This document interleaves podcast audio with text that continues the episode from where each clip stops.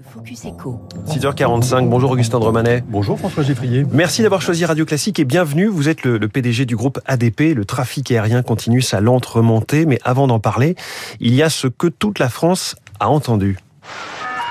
Stop, stop Air France 0 Je vous rappelle, je vous rappelle. Ah, Ces deux longues minutes de stress dans le cockpit d'un Boeing 777 d'Air France arrivant de New York à Roissy mardi matin. Le BEA enquête. Est-ce que vous en savez plus sur ce qui s'est passé? Non, je ne sais rien parce que euh, lorsqu'une enquête du bureau enquête d'accident, qui est le bureau qui au monde est le plus compétent en matière de sinistres aériens, qui est appelé dans le monde entier lorsqu'il y a des difficultés, lorsqu'il y a une enquête, tout contact entre les personnes qui ont été associées à l'incident et, et- et les tiers est interdit. Donc je ne sais rien. En revanche, ce que me disent mes collaborateurs qui sont pilotes est que euh, le, la, la- la rapidité avec laquelle les pilotes ont, ont pris le contrôle de l'avion, qui pendant quelques instants a eu un comportement qui était euh, imprévu, montre que euh, cet avion qui n'a jamais eu d'accident depuis Mm. sa mise en service a une sûreté qui n'est pas mise en cause, me semble-t-il. Mais, mais On verra. voilà, l'enquête le dira. Ce genre d'incident, c'est quasiment la routine d'une plateforme comme Roissy? Pas du tout. Non. Non, Là, c'est un incident vraiment sérieux, Ah grave, oui, inhabituel. c'est très rare euh, depuis. euh, c'est la première fois que je vois un tel incident de, de ce type depuis que j'ai été nommé euh, au, au sein du groupe ADP il y a 10 ans. Donc avec des procédures qui sont évidemment rodées, mais qui sont mises en œuvre dans ce genre de, de situation. Exactement. Les pilotes ont montré une fois de plus qu'ils étaient entraînés. Et ce qu'on découvre, notamment, c'est que l'enregistrement de ce- ces conversations entre la tour de contrôle et le Boeing est diffusé. En fait, là, c'est quelque chose qui est, euh, qui est récent, c'est-à-dire qu'on peut écouter les conversations sur certaines applis. euh, le grand public peut, euh, peut écouter ce qui se passe Ou c'est une sorte de fuite, là, en l'occurrence? C'est normalement interdit, mais c'est techniquement possible. Ah oui, donc il y a une petite faille peut-être de, sécurité. En tout cas, on peut écouter ce qui se passe. Exactement. Augustin de Romanet, la reprise du trafic aérien, je le disais, se poursuit dans le monde. On donnait les chiffres hier matin. Le mois de février a fait plus que x2 par rapport à février 2021, mais il était à moins de la moitié de février 2019.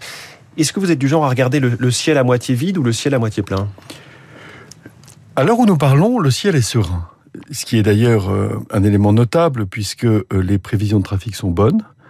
Nos, nos guidance de l'année 2022 devraient être respectées. Je rappelle que pour le groupe ADP, nous estimons que le trafic de l'année pourrait être entre 65 et 75% euh, pardon pour Paris, pour Paris seulement 75 et 75 du trafic de 2019 et pour le groupe en- entre 70 et 80 Donc ce que l'on peut noter, c'est que même si l'Asie est presque fermée, puisque nous n'avons que 15% du trafic habituel vers l'Asie, en revanche, dans l'Atlantique Nord, les perspectives sont très bonnes.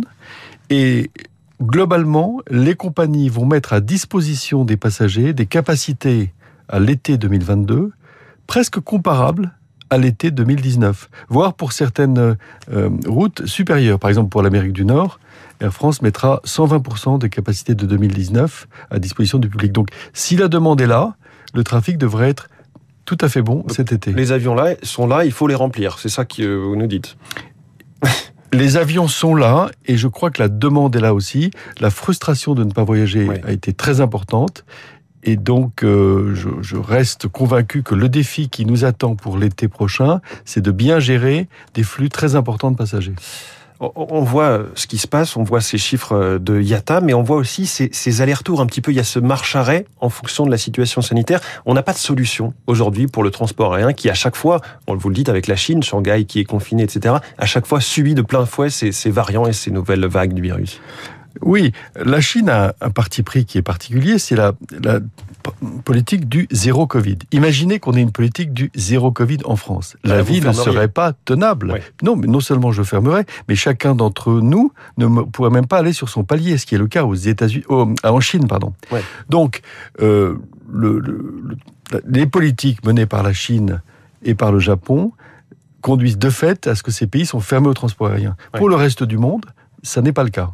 Vous, vous, vous disiez ici même en septembre à ce micro 2025-2027 comme fourchette de retour à la normale complet. Six mois plus tard, est-ce que ce scénario a bougé ou s'est resserré? Non, nous, nous restons sur l'idée que le, le trafic retrouvera son niveau de 2019 Hum. aux environs de 2025.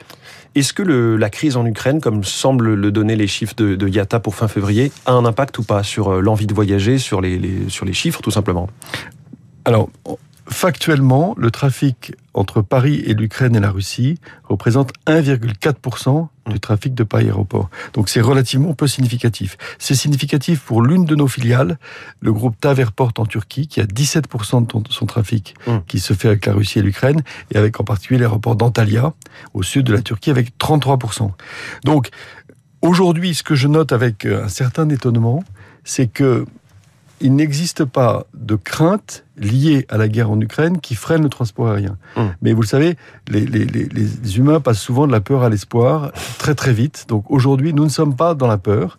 Et euh, je crois que c'est un élément de fait qui, qui peut changer assez rapidement, mais qui, qui est là aujourd'hui. Le pétrole, on est à 100 dollars, c'est un tout petit peu mieux, mais ça reste très élevé.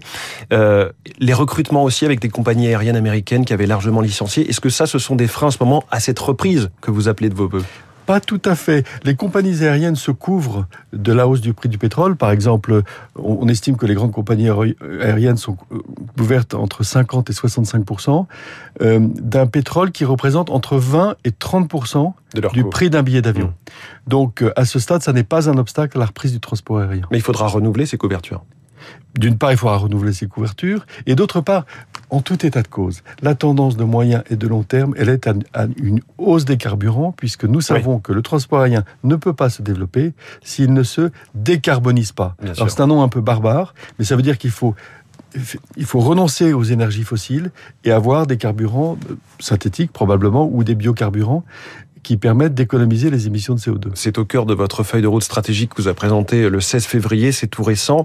Ces enjeux justement de concilier croissance et durabilité pour un aéroport, c'est quand même euh, sacrément compliqué à, concilier. Non, pas particulièrement, pas, pas plus que pour les autres secteurs de l'économie. C'est euh, Yves Perrier, qui est vice-président d'Europlace, a récemment fait un remarquable rapport sur la décarbonisation de l'économie. Et Yves Perrier dit il faut une nouvelle économie politique. Eh bien, je crois qu'il faut effectivement que dans l'ensemble des secteurs, nous, nous voyions le monde avec de nouvelles lunettes. Mmh. Et je me réjouis tout particulièrement que dans le domaine du transport aérien, la menace de ce qu'on appelle le Flixcam s'éloigne. La honte de voler. La honte de voler. de Suède parce que l'ensemble des acteurs, du système, et ça c'est nouveau, ont pris conscience que désormais, la croissance du transport aérien n'était pas possible si on ne se décarbonisait pas. Un exemple concret, par exemple, euh, vous, vous voulez d'ici 2025 réduire de 10% les émissions moyennes par vol au roulage. On sait que c'est euh, une vraie problématique sur les aéroports. Je voudrais vous faire parler aussi du terminal 2G qui rouvre euh, tout prochainement, le 14 avril, totalement rénové. Qu'est-ce que ça change? L'aéroport est un endroit qui, a priori, offre une expérience difficile pour les passagers.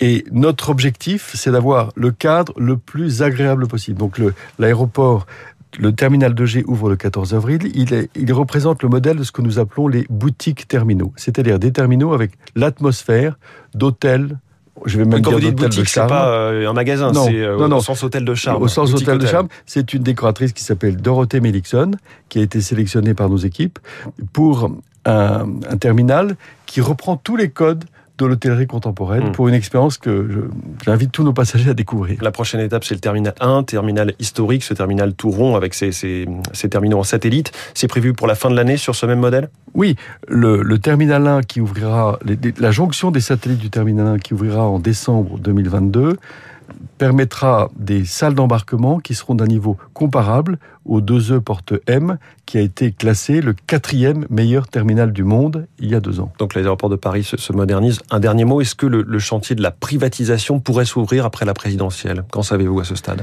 Je n'ai aucun élément particulier qui me permettent de dire ni le jour ni l'heure.